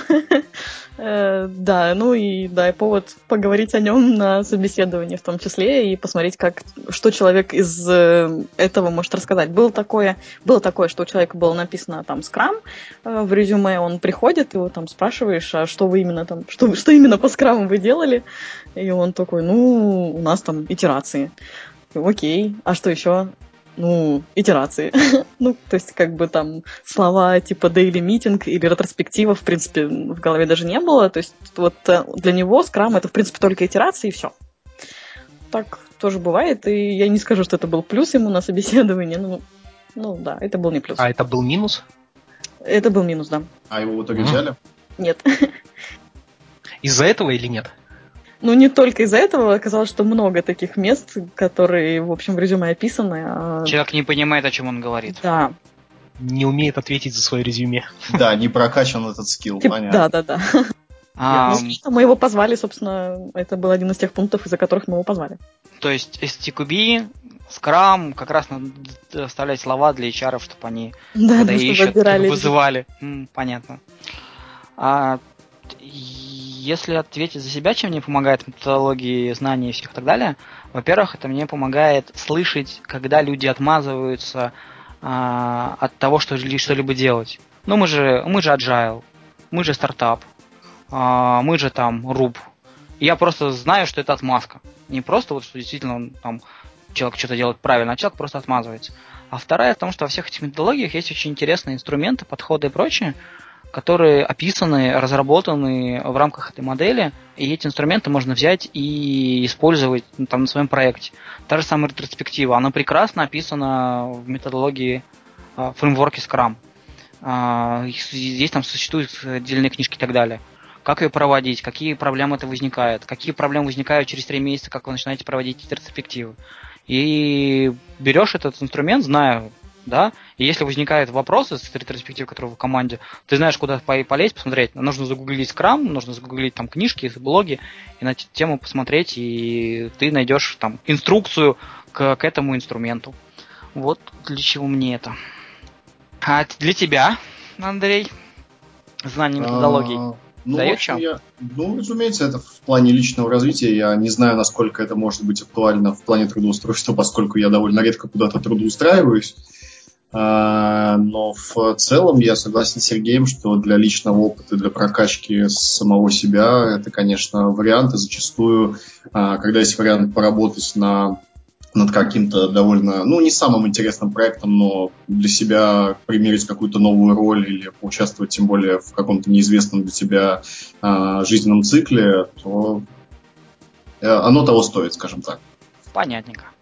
А кто-нибудь кого-нибудь получил профит с того, что он знал слово скрам и что-нибудь такое? Таких знакомых ни у кого нет, да? Хорошо. Не, ну если можно, тут такой можно, знаешь, можно. пример. Нет, давай, давай. Я, я не к тому, что позволено, не позволено. А, был у нас э, запуск проекта с одним из заказчиков, и он говорит, мы будем работать по скраму. Вы это знаете? Я говорю, да, он такой счастлив, хэппи. Вот, собственно говоря, все. вот это единственный раз, когда мне слово, слово скрам как-то как-то как-то оно сыграло. И ты сделал заказчика счастливым. Прямо, да, вот знанием этого слова. Но потом мы перешли э, адаптированный скрам с восточнославянскими элементами, и нормально все работает. Ага. Ну, я ну, заказчик сказать, хэппи мы пробовали на своем корпоративном блоге, писали просто статью, там смотрели в течение недели, как часто она появляется во всяких там поисковиках и как часто на нее кликают, а потом добавили туда слово agile и просто поднялись рейтинги намного, поэтому да, мне помогло это слово. Прекрасно. Андрей, у тебя есть какая-нибудь история? Ну, я свою историю, в общем, рассказал в самом начале, как скрам помогает в трудоустройстве. Расскажи еще раз. Ну, я же не буду еще всех рассказывать. Хорошо, ладно. Тогда, окей, мы сейчас перейдем к нашим рубрикам. Тему на этом можем, я думаю, пока закрывать. Если только кто-то напишет очень быстренько вопросик. Никто не написал очень быстренько вопросик. Ладно, подождем. Народ там в чатике общается уже между собой о чем-то. Так, у нас есть э, стандартные рубрики, которые завершают э, выпуск Радио Куа. Первый из них это э, новости. Андрей? Uh, да, я хочу в этот раз рассказать о том новости из мира тестирования, что началось uh, публичное тестирование новой версии iOS 9.3, которая должна стать крупным обновлением платформы, в котором запланировано появление там ряда новых возможностей.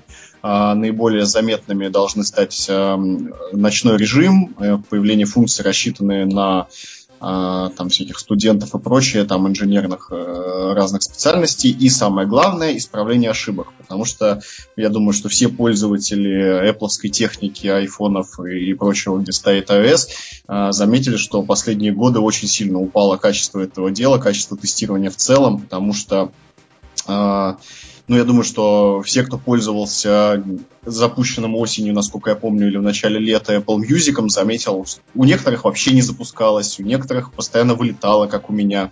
И только через пару релизов они смогли как-то это привести дело в работоспособное состояние.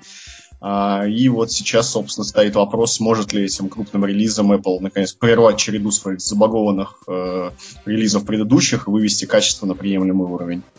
Я не понимаю, о чем ты говоришь. Я даже не знаю, не очень хорошо знаю, что такое Apple. Яблоко с английского переводится. А, то есть фрукты улучшатся, да? Это хорошо. Да, да, да. Не, хорошая новость. Две интересных новости, которые есть у меня, связаны с конференциями а, что вот какая-то, ну не волна, да, а вот у нас есть замечательная конференция SQL Days, которая будет в Питере в конце мая. Приезжайте, там очень классно, как всегда, очень здорово. Сможете видеть всех нас, кто, кто, кого вы сегодня слышали. Но появилась конференция Qua Conference от Люксофта, которая будет на месяц раньше, тоже в Питере. А, интересно, что этот, э, что будет. Предлагают шикарные условия для докладчиков а, с точки зрения участия, но не, пригают, не предлагают никаких шикарных условий для докладчиков с точки зрения а, работы программного комитета. Вот. Э, поэтому интересно, что будет и что сделают, и во что это переродится, будет один раз или много, составит ли это конкуренцию тому, что есть или нет.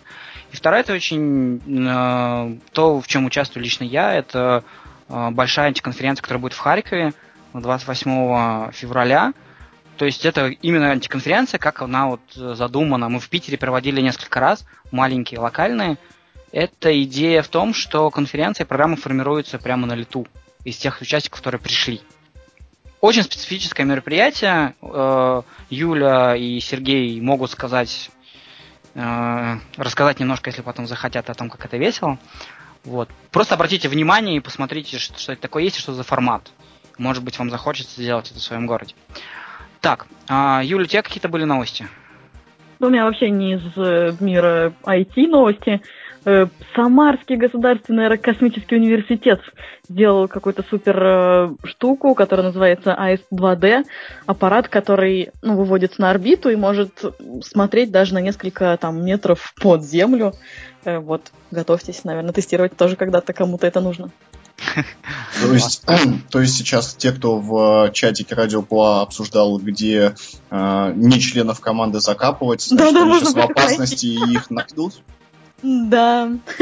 Мне надо разобраться про глубину. То есть нужно закапывать больше определенной глубины. В песках до 10 метров, говорят, может увидеть. В песок не закапывать. Прекрасно. Хорошо. Сергей?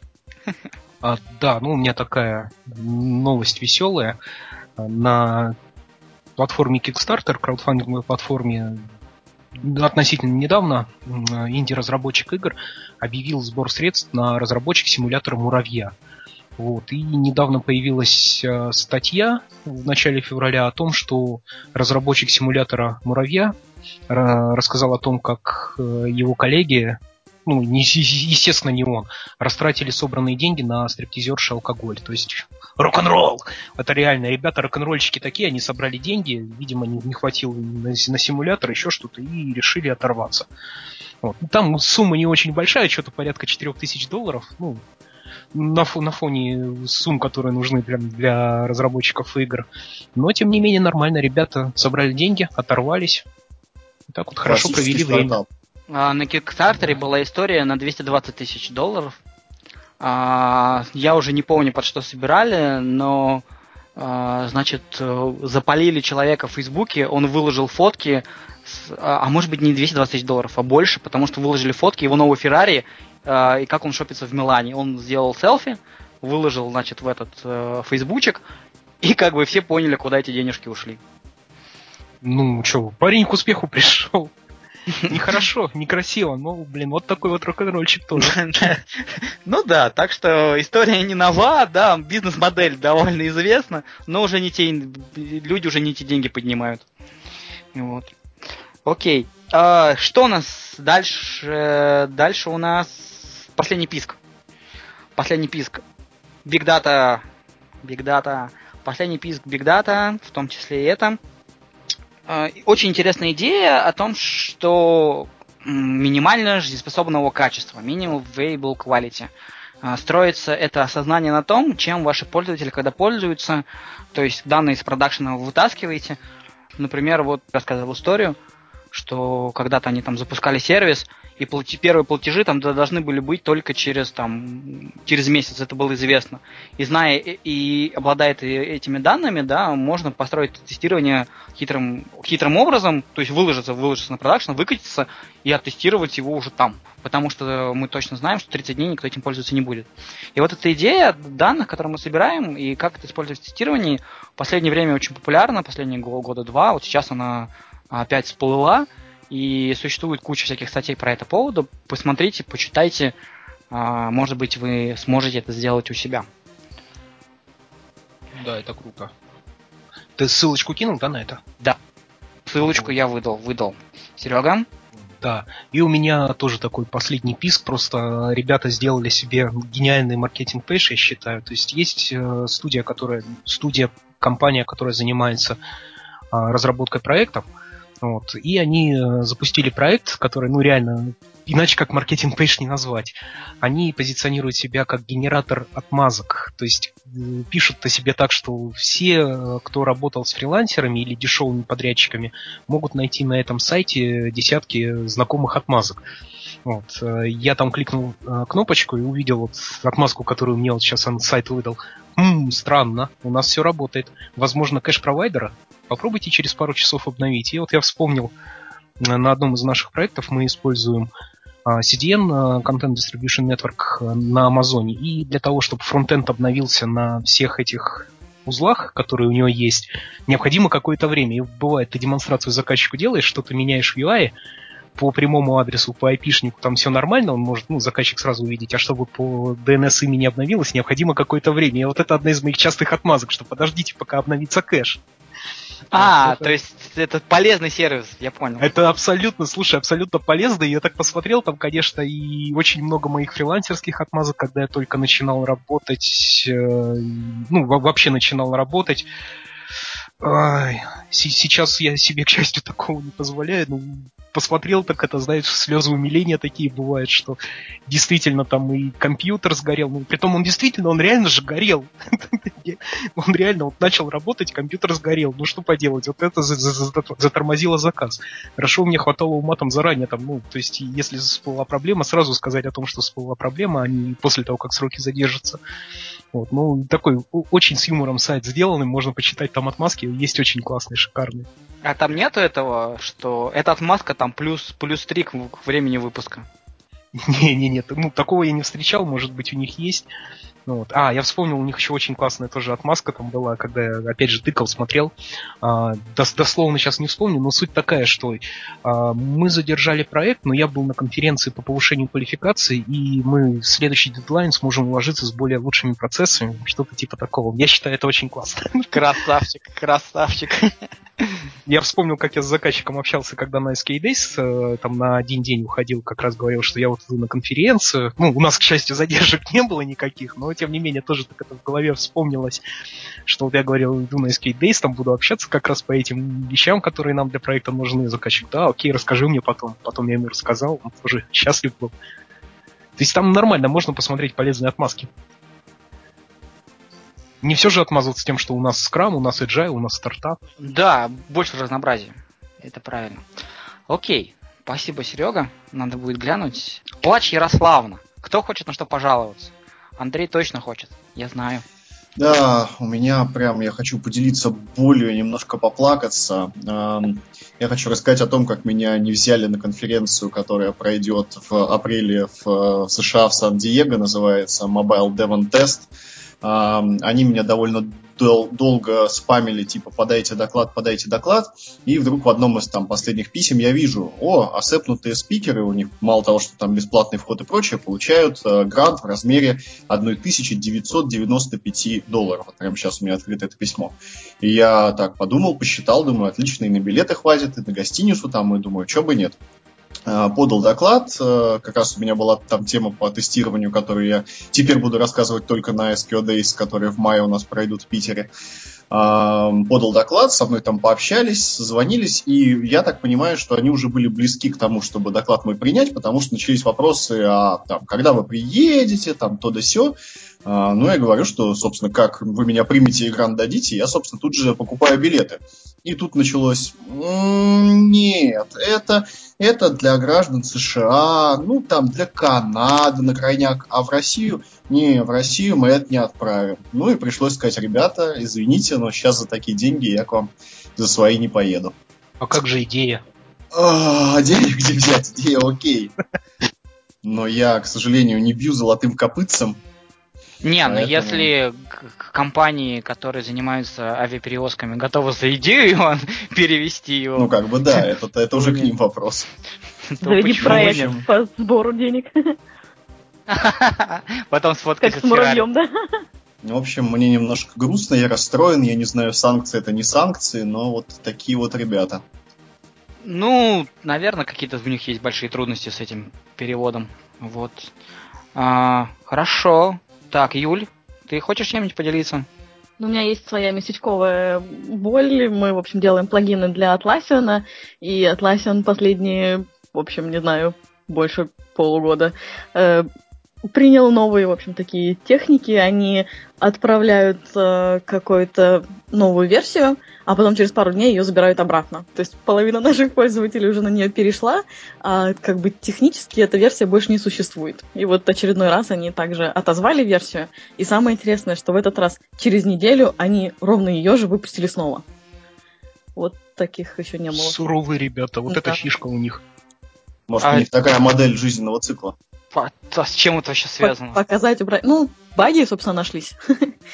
А, а это типа как отзыв автомобилей, да? Может, у них просто ну, да. фаза релиза раньше, чем bug fixing? Авто... Система Continuous Deployment, да, дала сбой. Тесты еще не прошли, а все уже продакшн уже выложили, да?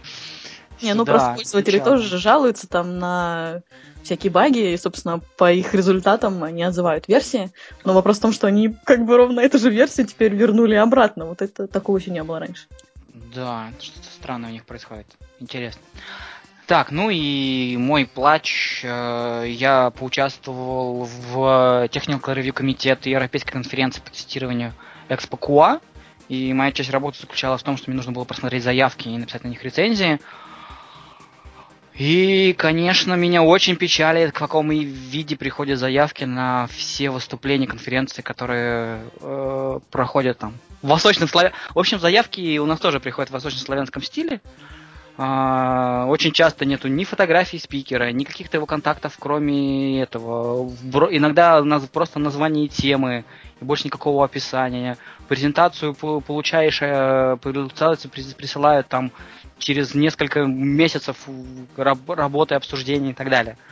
Вот. Э, и когда я поработал в Европейской конференции, когда ты открываешь заявку, и заявки заполнено все.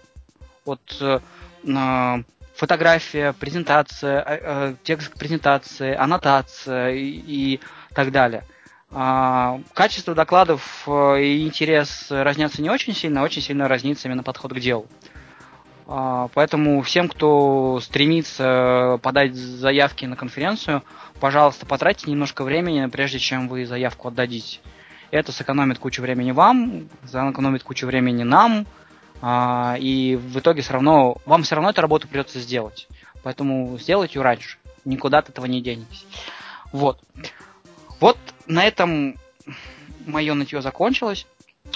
Кто-то хочет, хочет мне что-то сказать? Ну, я тебе могу сказать, что ты красавчик. Что особенно это вот ревью-комитет, это классный опыт. Я думаю, расскажешь как-нибудь отдельно, что это. А может, может, сейчас расскажешь там пару минут. А, в Technical Review комитет отличается от... Э, э, это предстадия перед программным комитетом. А, просто на все европейские конференции такой вал заявок, что сначала есть специальные люди, которые в течение двух недель ревьюют доклады, смотрят их и выставляют оценки и пишут, и они как бы рекомендуют их э, к дальнейшему рассмотрению. Вот. А после этого уже программный комитет эти заявки берет и работает с ними дальше. А, то есть абсолютно техническая работа, нужен очень широкий кругозор, потому что темы прилетают очень разные. А, нужно понимать индийский, английский, индийскую логику, то есть это для меня вот был такой первый опыт, когда я понял о том, что я слова по отдельности понимаю, а в целости нет. А, и очень интересное требование, чтобы туда попасть, нужно минимум 5 лет опыта в, в тестировании. И вот, то есть мне пришлось предоставить LinkedIn профайл, который мне при жизни пригодился. А, вот. И что классно, очень классно, как там сделана система оценок. Оценивается а, как бы от э, теоретич, теоретичный доклад или практичный доклад 5 градаций, оценивается а, интерес темы, оценивается а, насколько доклад будет практически полезен в ежедневной работе слушателям, и отдельно вообще выставляется общая рекомендация. То есть эти между вещи с собой как бы они связаны абсолютно. Ну и можно писать там небольшой, небольшой отзыв, отзыв докладчику. Но за две недели написать 25 25 э, ревью, это, конечно, в таком темпе круто жить. А там большой, большие ревью писал? Я писал э, разные, в зависимости от того, если мне, ну, есть докладчик, которого ты ставишь, ну, за, там, оформлено все на десяточку, и все, что можно написать, тебе сказать, окей, классная идея. А есть доклад, в котором вот... Э, есть доклад, который, например, совсем не проходит, ты просто пишешь основные. Вот те доклады, которые 50 на 50, вот там написать нужно много, потому что там очень много замечаний, таких мелких разных ко всему. Поэтому они разных объемов, от двух строчек да, до, до странички А4. Круто, круто. Да. Вот. А, хорошо. Тогда давайте мы будем завершать, э, переходить к завершению. Попрошу вас ответить на два вопроса, что вы носите с собой из нашего сегодняшнего разговора. И попрошу слушателей наших тоже, кто сейчас может, написать основные идеи, которые вам запомнились, поинты понравились э, в чатик. Вот. Ну и если есть кому-то слово благодарности, то тоже можете высказать. Поэтому э, начнем давайте с Юли. Как неожиданно, я, видимо, как девушка, да, первая? Питерский э, интеллигенты, чатик, да, да, да, интеллигенты. Э, хорошо, да. Что уношу с собой? Ну, во-первых, то, что то, что хотела, наверное, услышать, что команда, она важна в любом процессе. Я вот прям услышав это от Сергея в его списке, прям поставила еще один плюс э, к этой идее для себя. Вот, ну и да, это, наверное, самое такое большое главное. И хочу поблагодарить слушателей. Огромное спасибо, были клевые э, вопросы всякие в чате. Да, кстати, восточнославянская методология тоже отличный, э, отличная фраза, которую, видимо, надолго теперь всем запомнить. Эфемизм. Отличный да, да, эфемизм. Да, да. Э, вот, да, про оркестраторы там было что-то, было что-то очень интересное ну, всякие докеры и прочие модные штуки, может быть, об этом тоже нужно как-то поговорить. Вот, было очень приятно увидеть это в чате от кого-то. Спасибо. Окей, спасибо, Юль. Сергей? Да, что я уношу с собой? Уношу с собой восточнославянскую методологию разработки. Это просто очень шикарно. И, знаете, наверное, уношу с собой чувство и подтверждение того, что жизненные циклы жизненными циклами. Они есть разные, работаем мы с разными, но они должны не только не мешать, они должны помогать нам достигать своих целей, нам как тестировщикам, нам как э, группе разработки достигать своих целей. Главное не мешать в этом. Вот. И что для достижения? Для достижения этого действительно важны люди. Хорошо, что со мной с, с этим согласились. Я рад, я рад. Вот. И то, что в принципе для этого нужны и процессы, и дисциплина. Ну, я, по крайней мере, стою на своем. Я, я, я с чем пришел, с тем и ухожу, в частности. Вот, ну и хожу с новым, с тем, что со мной еще тоже согласны люди. Это реально классно. Вот. Ну и про докер, да, про докер это интересная тема, про оркестрирование. Знаю продукты от Microsoft, которые позволяют оркестрированием управлять. А, и знаю продукты, которые позволяют разворачивание environment. Да, это интересная тема, о ней, пожалуй, можно будет отдельно еще поговорить. Окей, okay, спасибо, Сергей. Андрей? А, я сегодня вынес довольно много интересного, послушал разных людей, всех вас, кто работает в разных методологиях, послушал ежела евангелиста Юлю, которая поделилась своим мнением по этому вопросу. Ну а самое интересное происходит, как обычно, в чатике Радио Куа. Я выяснил, где нужно закапывать неугодных э, менеджеров, э, плохих скрам-мастеров и тех, кто вроде команда, но при этом не команда. Главное, чтобы теперь там сопротивления не было. Потом все пойдут туда закапывать. Окей. Спасибо, Андрей. А, да, я хочу сказать спасибо Андрею, потому что э, он выступил заказчиком сегодня эфира, и благодаря ему мы все собрались, поговорили на такую тему, на мой взгляд, очень важную. А, что я вынес для себя? Я для себя вынес две истории о том, что действительно очень сложный переход от одной методологии к другой, от одного фреймворка к другому. Вот Юля рассказала, Сергей рассказал, рассказали. Андрей там немножко об этом поговорил. Я никогда не задумывался, да, о том, что это действительно очень сложно, что это очень дорого, и, и вот эта вот идея о том, что не всегда, когда мы переходим от одной методологии к другой, дает какой-то профит, то есть команда все равно как вот учится работать в новых условиях, а давать тот же самый результат, и непонятно, зачем это устраивали, да, это вот для меня такое очень открытие. Так, и еще хочу сказать спасибо вообще этой инициативе Радио Куа, открытости и к форматам, к идеям, к прочему, о том, что они готовы сделать два выпуска там практически подряд, предоставить площадку слушателей и а, так далее. Поэтому, если кто-то хочет о чем-то рассказать или о чем-то поговорить, вы знаете, что есть такое радио, на котором вы можете, в котором вы тоже не можете представить принять участие. То, что движется самими участниками и комьюнити, это очень ценно и очень хорошо, и я надеюсь, что он проживет еще очень долго. Вот, спасибо всем большое. Я думаю, что мы уже прощаемся. Да, спасибо Ребята, всем, попрощайтесь. Да, всем всего Спасибо. доброго, спасибо слушателям. Всем пока. Всем пока, ребята. Пока.